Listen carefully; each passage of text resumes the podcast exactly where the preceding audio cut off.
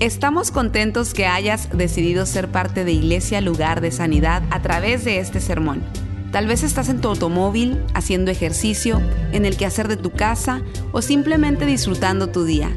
Es nuestra oración y nuestro deseo que tú recibas lo que Dios tiene para ti. Si te es posible, te recomendamos que tomes notas de lo que Dios te hable el día de hoy. Vamos a orar por el mensaje de esta tarde. Padre, una vez más te damos gracias por este tiempo. Te pedimos que tú nos uses para hablar tu palabra, para oírla en esta tarde. Todo esto lo pedimos en el nombre de Jesús. Amén, amén, amén. Antes de entrar en el mensaje, hoy vamos a estar hablando sobre la envidia versus el contentamiento. Envidia versus contentamiento. Eh, vamos a hablar de esto, yo creo que va a ser un tiempo especial. Yo creo que es uno de los mensajes más importantes que usted puede oír en su vida.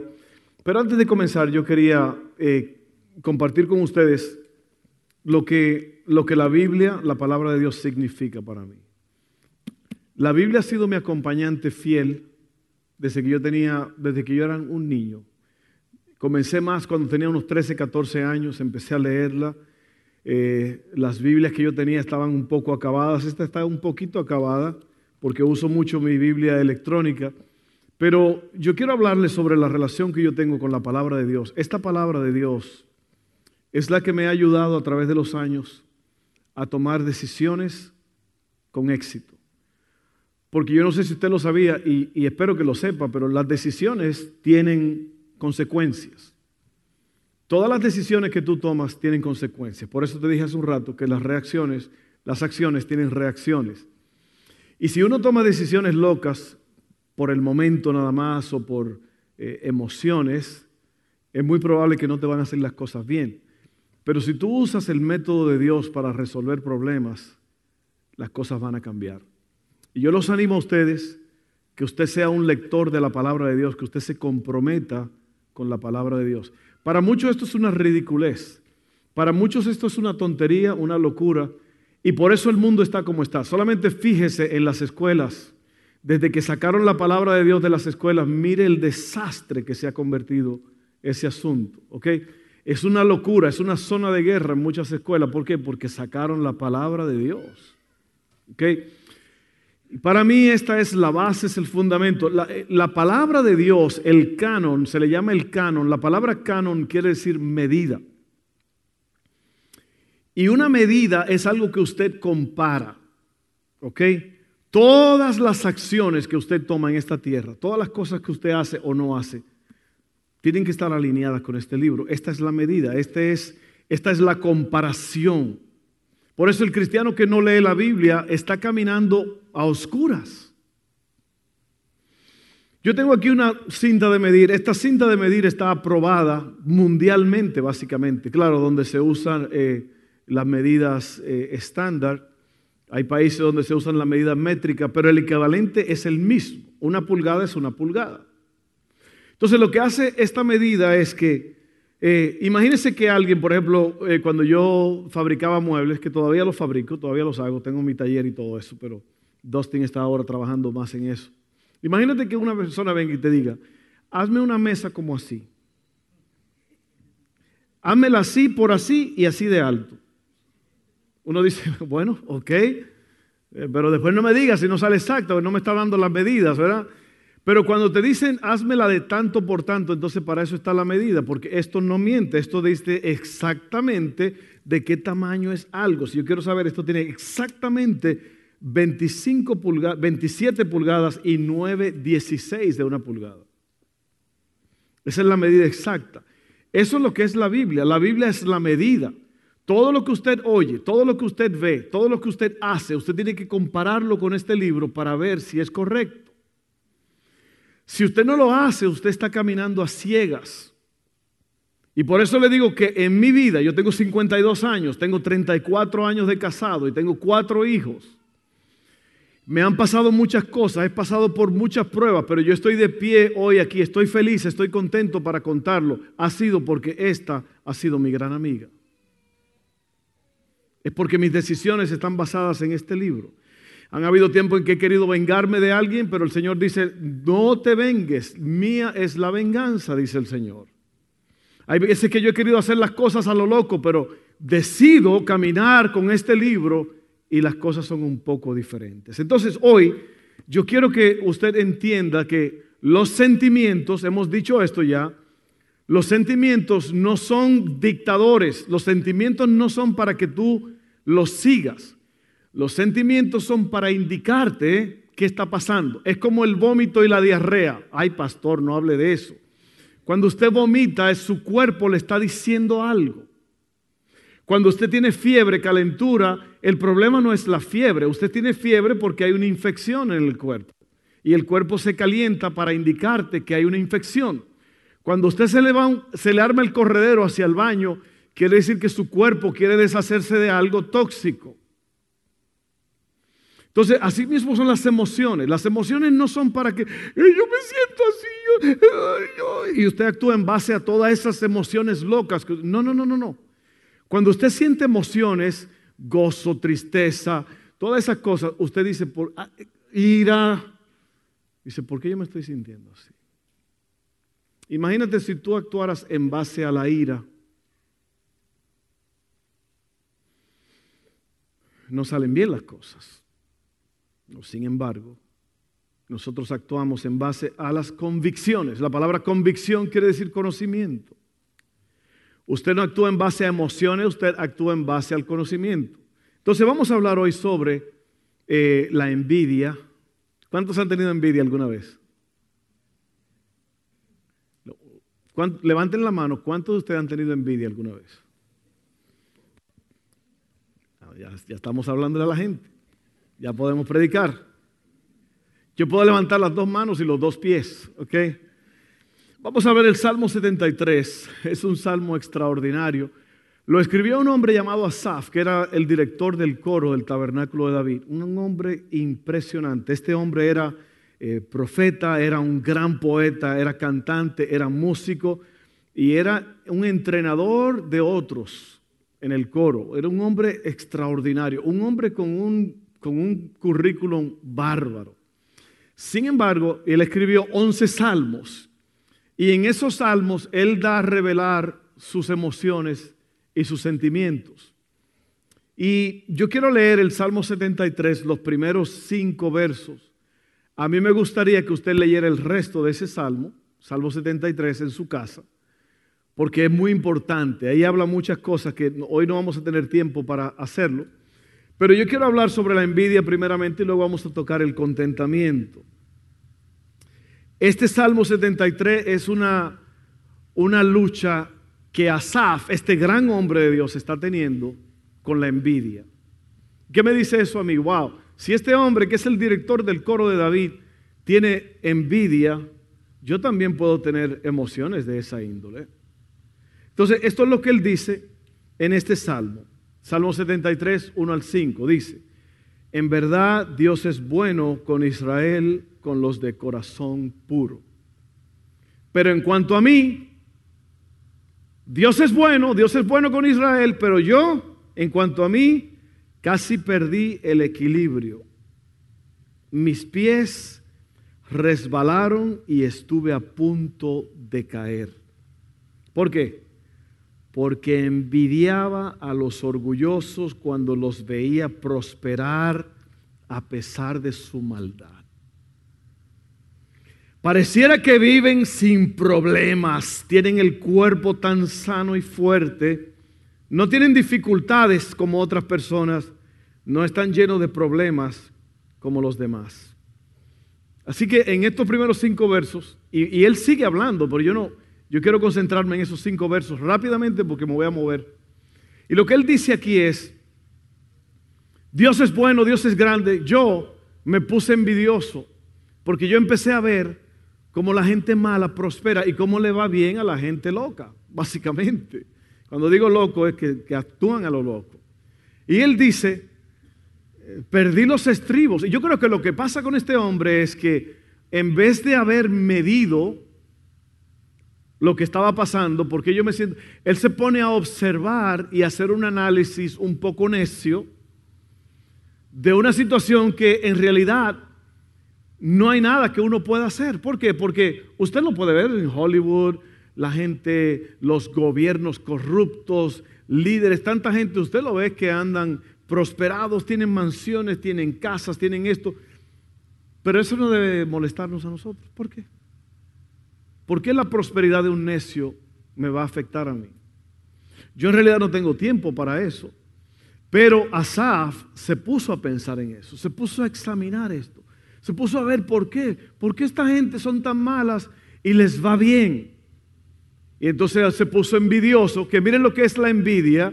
La envidia es, según el, el diccionario, es el deseo de obtener algo que posee otra persona y que uno carece.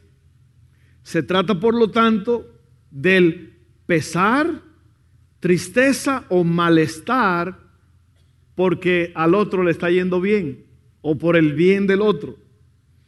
En este sentido, la envidia constituye el resentimiento. La palabra resentimiento quiere decir volver a sentir.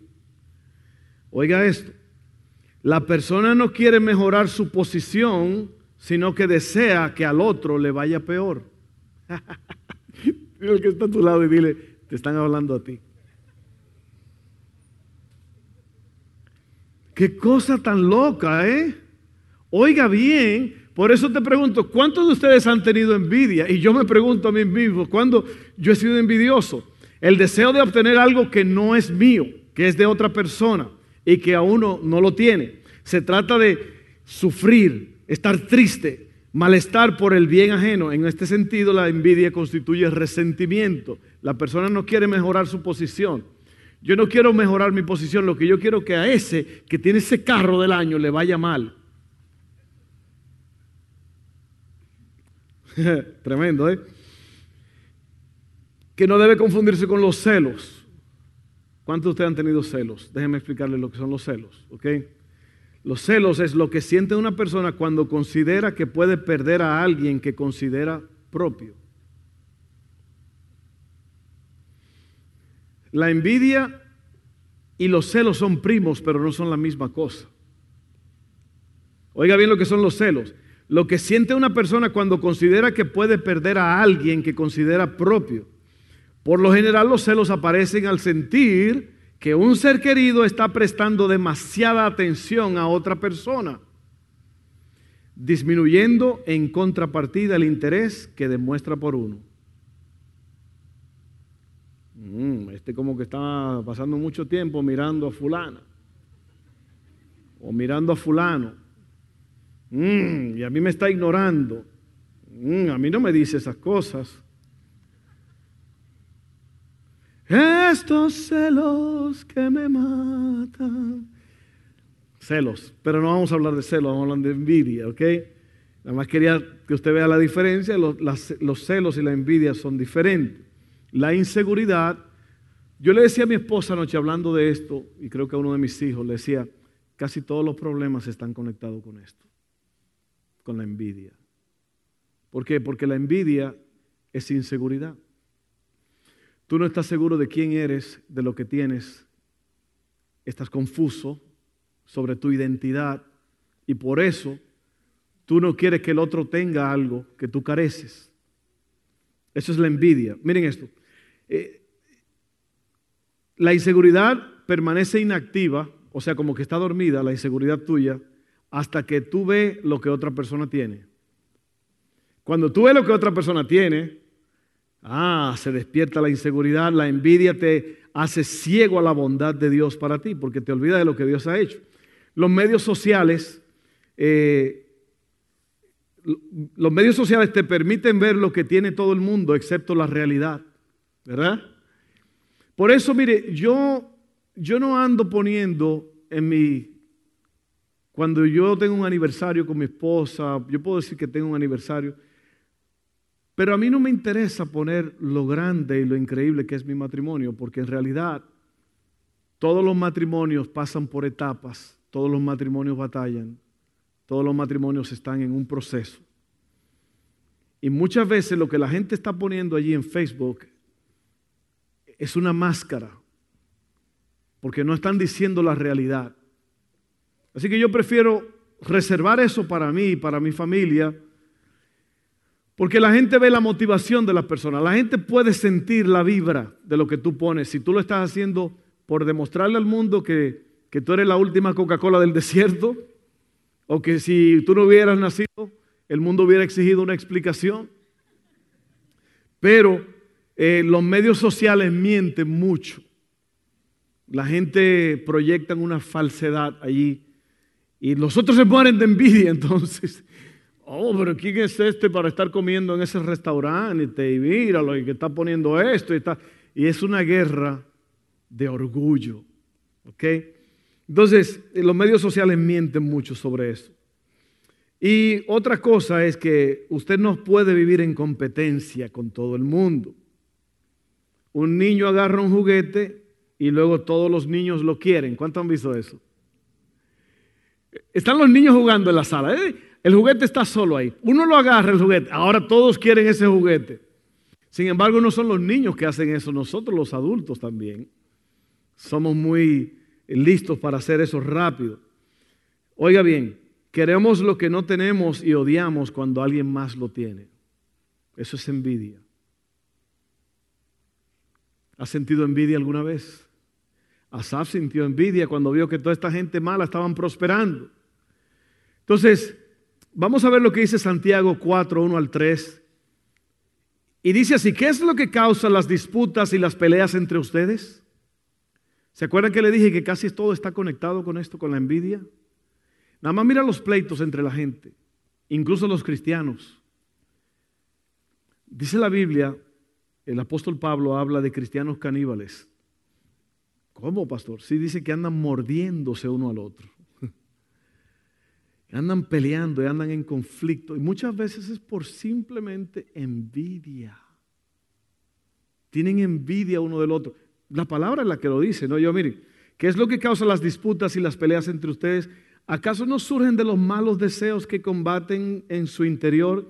Desean lo que no tienen. Entonces traman y hasta matan para conseguirlo. Envidian lo que otros tienen, pero no pueden obtenerlo. Por eso luchan y les hacen la guerra para quitárselo. Sin embargo, le está hablando a cristianos, él está hablando a cristianos. Sin embargo, no tienen lo que desean porque no se lo piden a Dios. Y aun cuando se lo piden, tampoco lo reciben porque lo piden con malas intenciones, desean solamente lo que les dará placer. La causa de la mayoría de los males aquí está envidia. Yo quiero lo que tú tienes. porque yo no tengo lo que tú tienes? porque tú eres más guapo que yo, más guapa que yo? ¿Por qué Dios no me hizo como tú?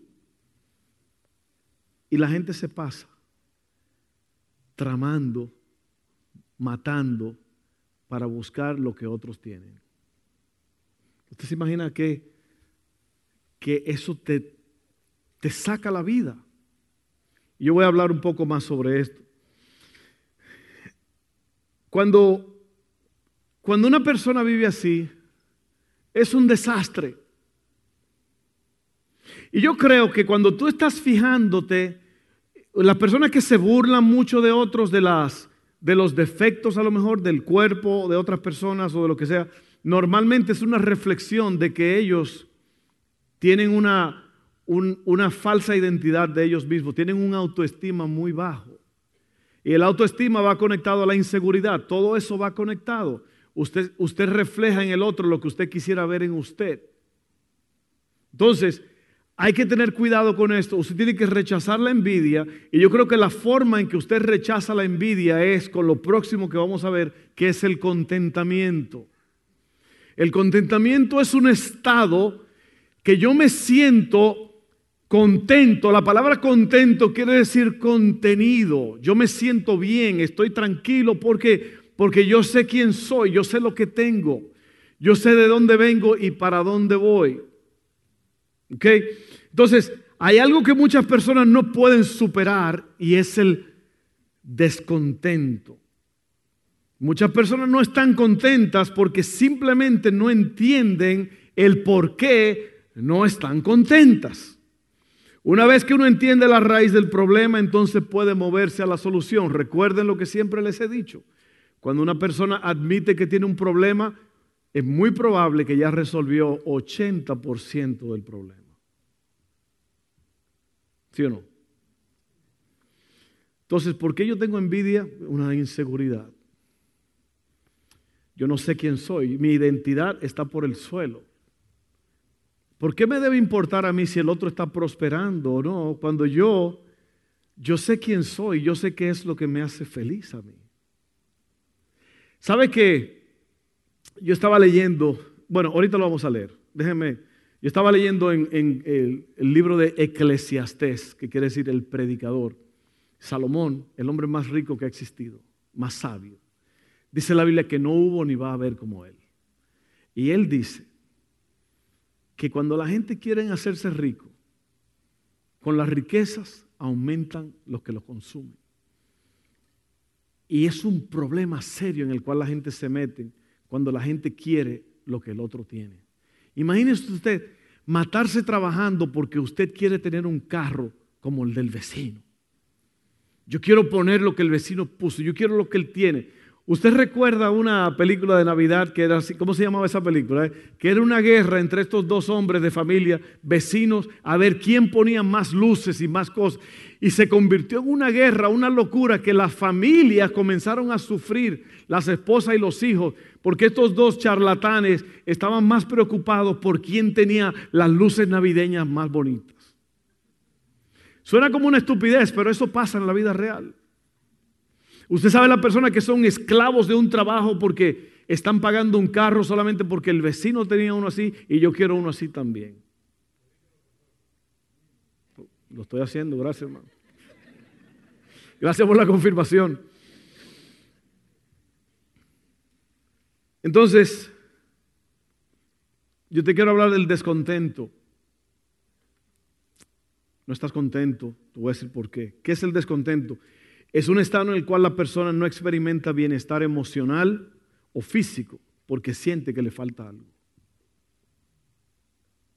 Oiga bien, el, descontento es el resultado de que tú piensas que te falta algo.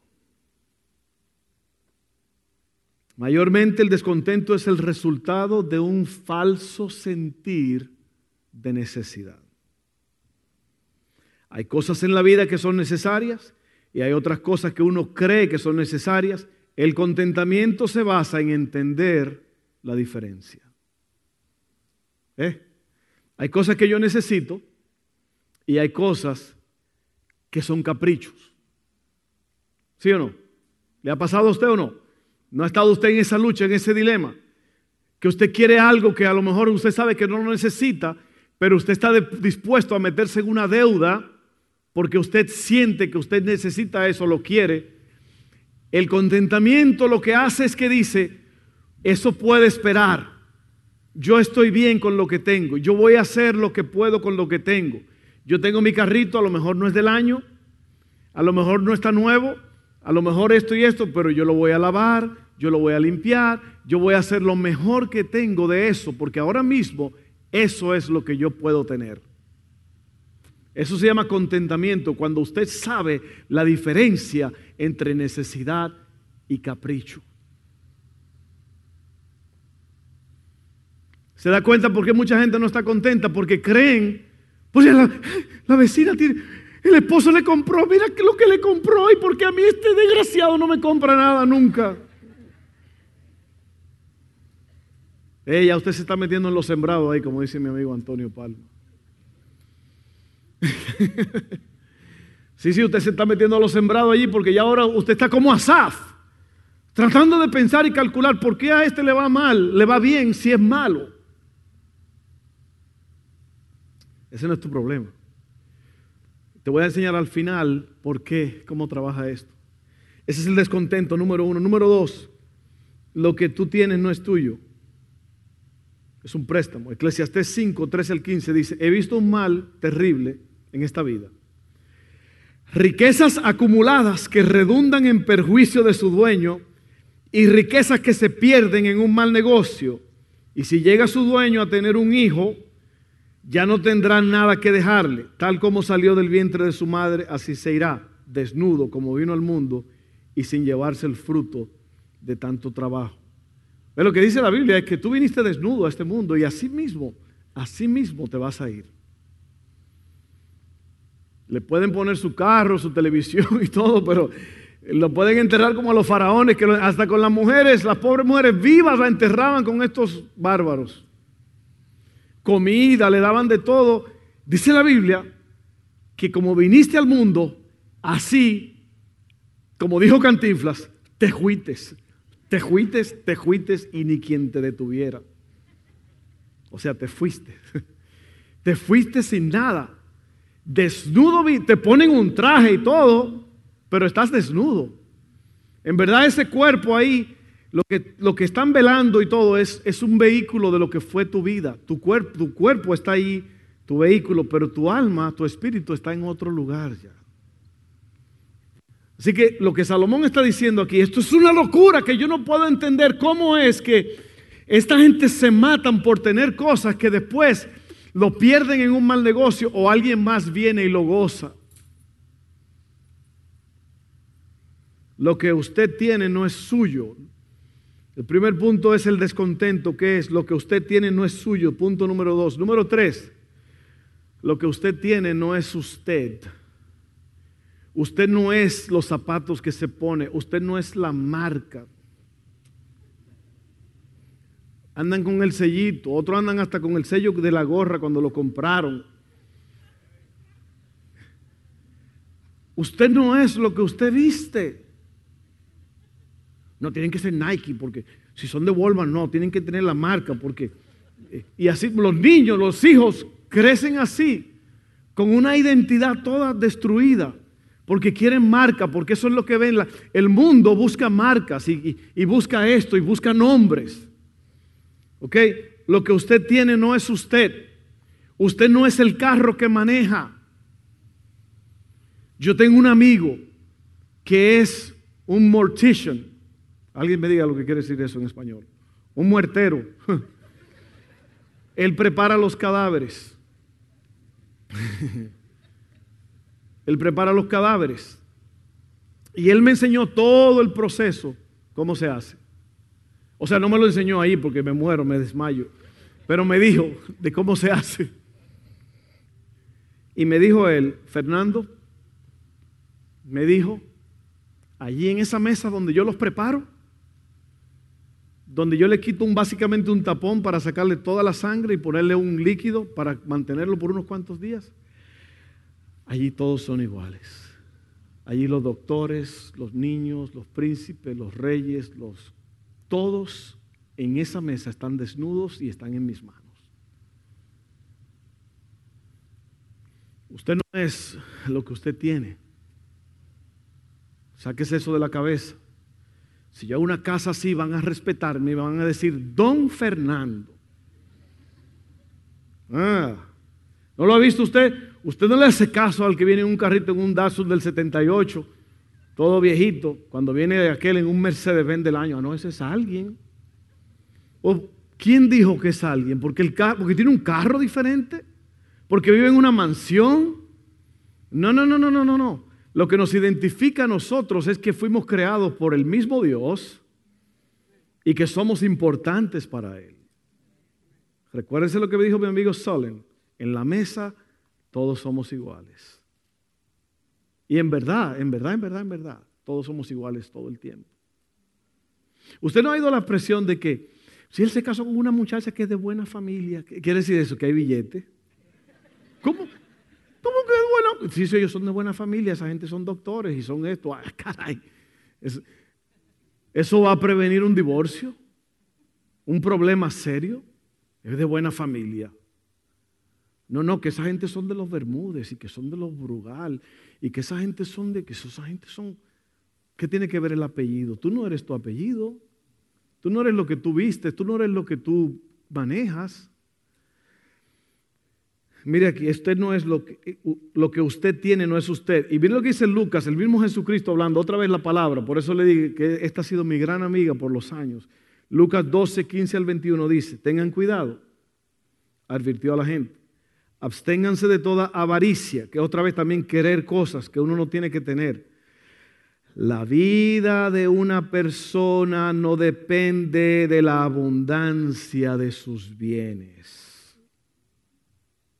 Entonces le contó esta parábola. El terreno de un hombre rico le produjo una buena cosecha, así que se puso a pensar, ¿qué voy a hacer? No tengo dónde almacenar mi cosecha.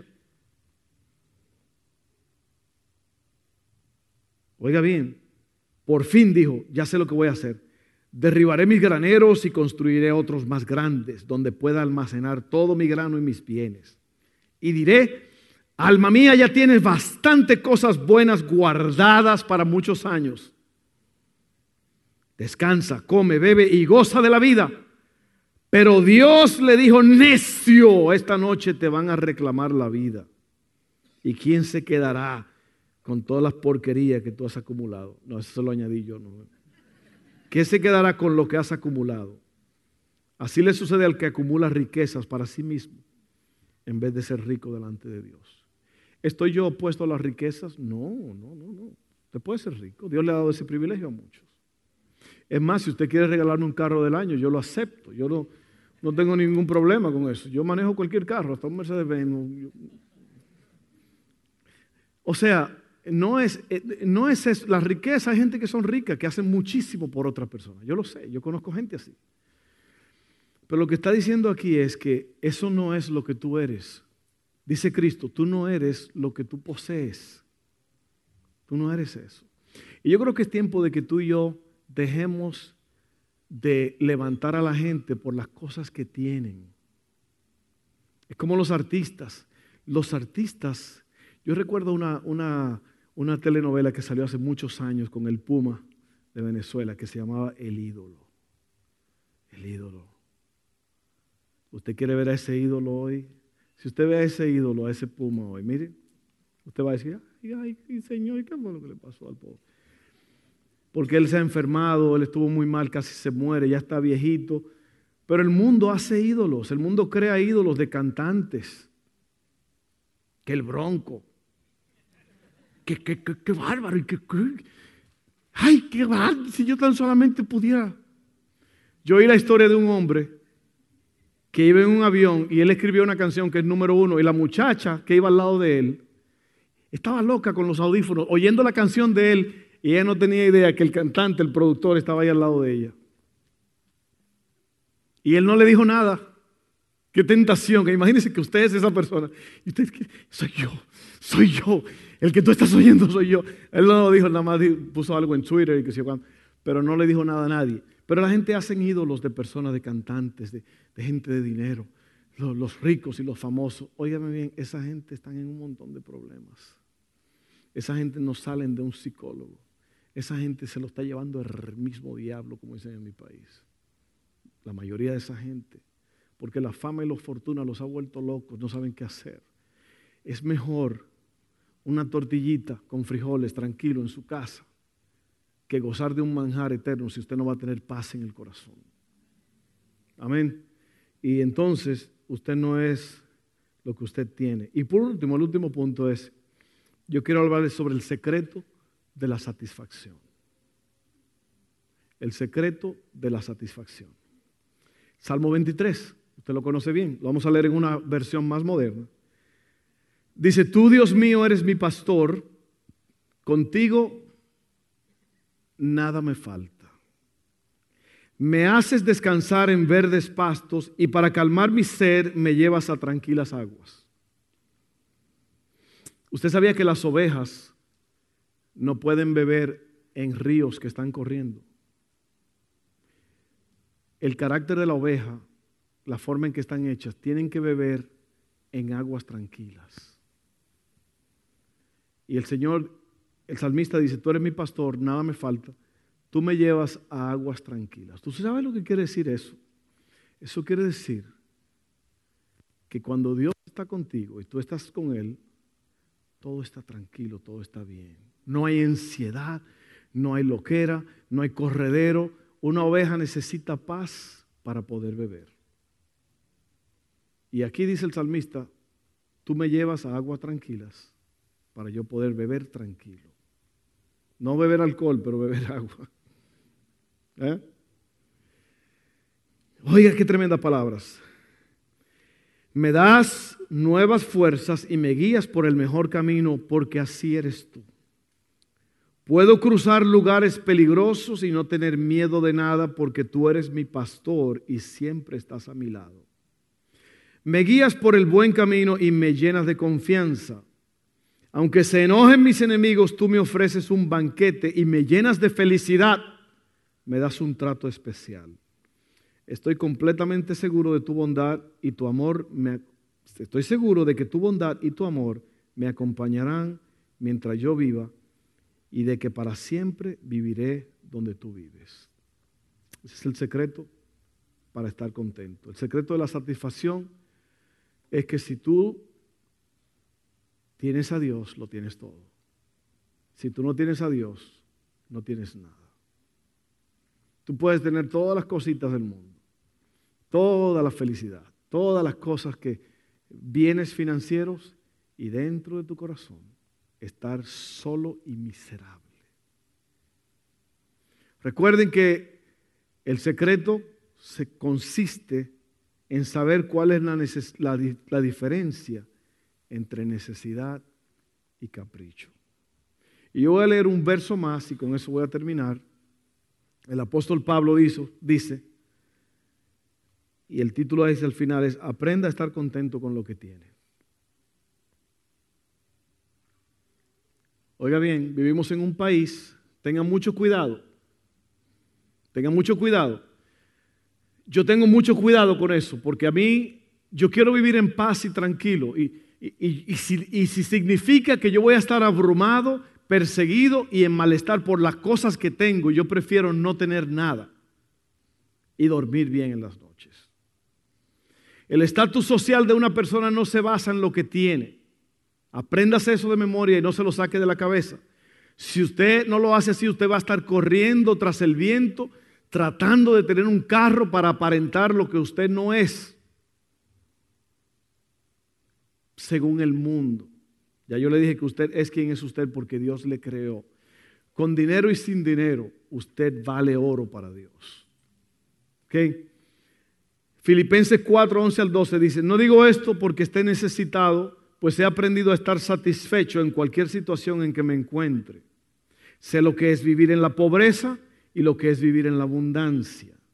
He aprendido a vivir en todas y cada una de las circunstancias, tanto a quedar saciado como a pasar hambre, a tener de sobra como a sufrir escasez. Todo lo puedo en Cristo que me fortalece.